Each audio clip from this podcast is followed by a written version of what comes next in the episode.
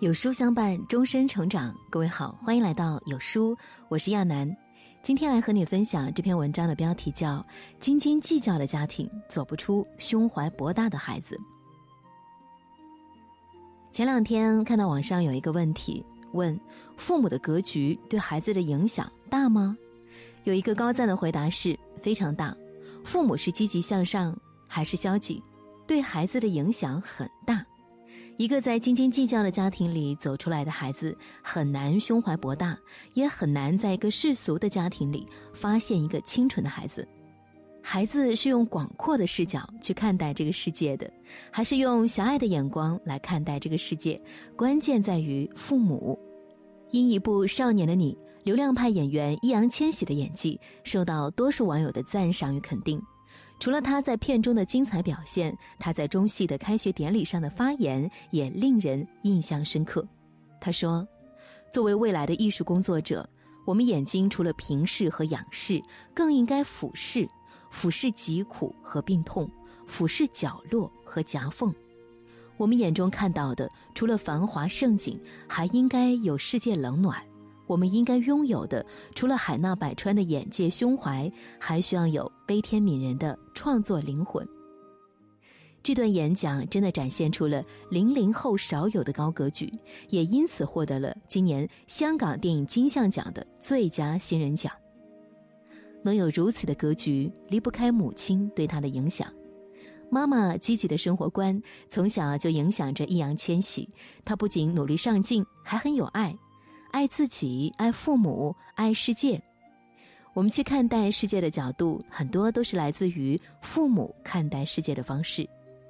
作家陆金波说过这样一段话：不要给你的孩子只塑造一个世俗的、眼下的渺小的世界，要从小给他看星空、海洋、恐龙、神话、圣贤，这样等他长大的时候，他就有足够的胸怀，容忍各种无趣的生活。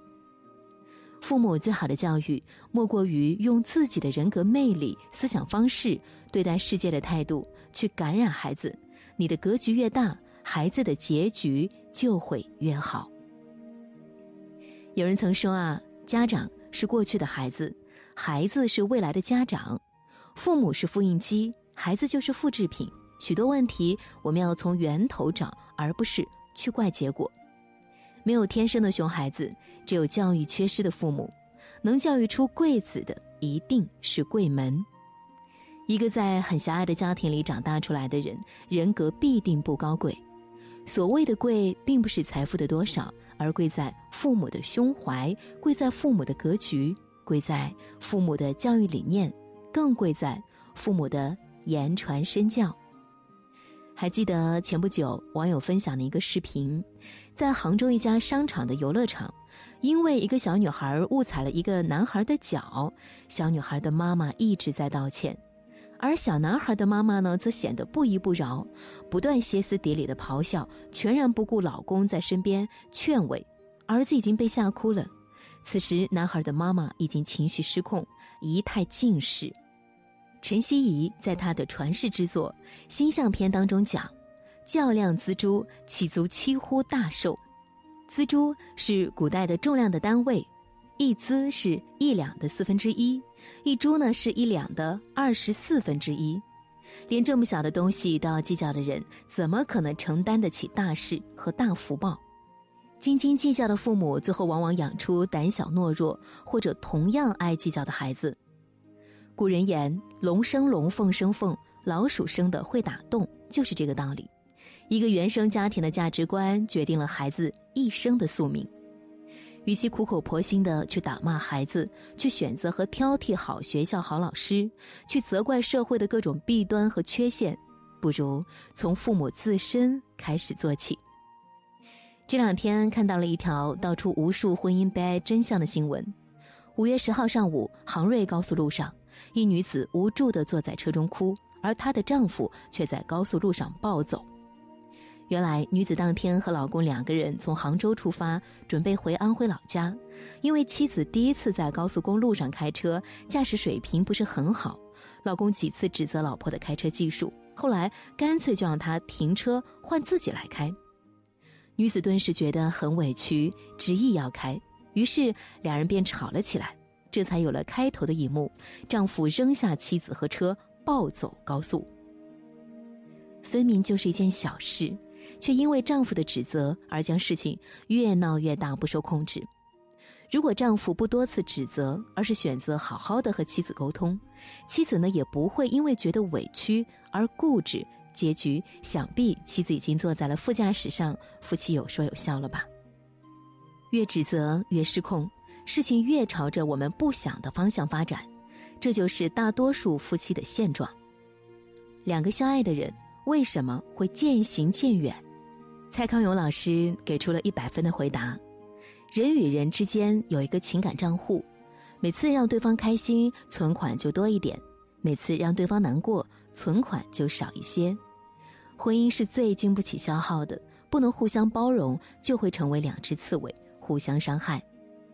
傅雷在《傅雷家书》当中这样对儿子说：“理直也不要气壮，得理也要饶人。”是啊，家是讲情的地方，就少分点对错。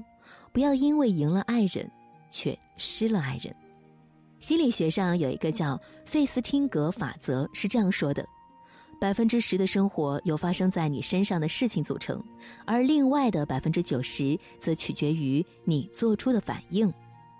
很多时候，激化矛盾的并不是矛盾本身，而是你面对矛盾时候的态度。培养孩子有个宽阔的胸怀，不仅可以让他受益一生，还有利于他的身体健康，有利于家庭成员之间和睦亲情。拥有广阔胸怀的核心要素是宽容。在诺贝尔文学奖的颁奖礼上，莫言回忆了自己母亲的故事。他说，幼年时跟着母亲去集体的地里捡麦穗，被守田人发现，母亲被那个身材高大的看守人。打了一个耳光，母亲无力反抗的倒在地上的情景让莫言刻骨铭心。多年之后，莫言在集市上又碰上了已经白发苍苍的看守人，他想冲上前去报仇时，却被母亲一把拉住。母亲说：“儿子，那个打我的人与这个老人并不是一个人。”还有呢，中秋节的时候，家中难得包一顿饺子，且每人啊只有一碗。一个乞讨的老人来到家门口，莫言端起半碗红薯给乞丐吃，乞者有些不满。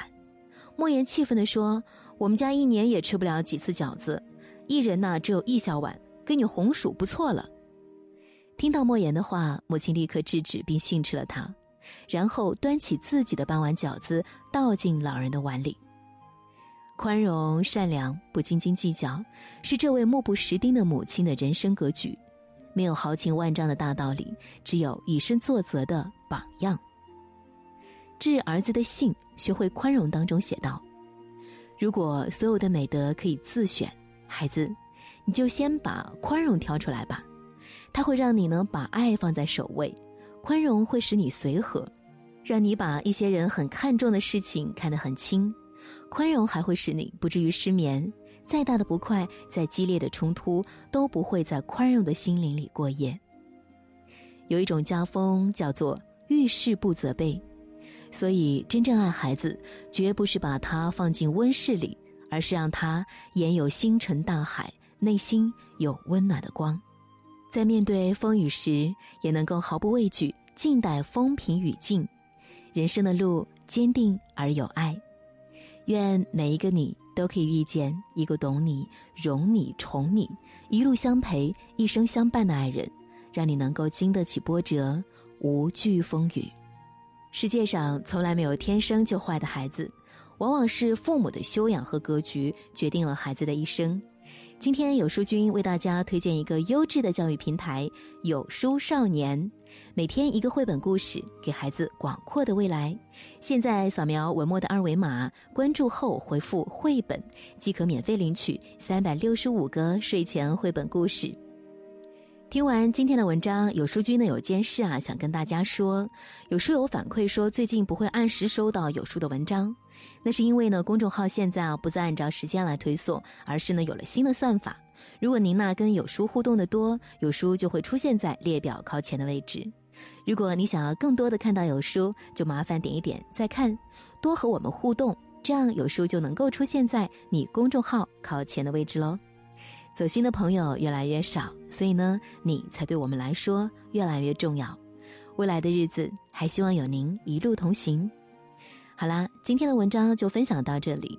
长按扫描文末二维码，在有书公众号菜单免费领取五十二本好书，每天有主播读给你听。明天同一时间，我们不见不散。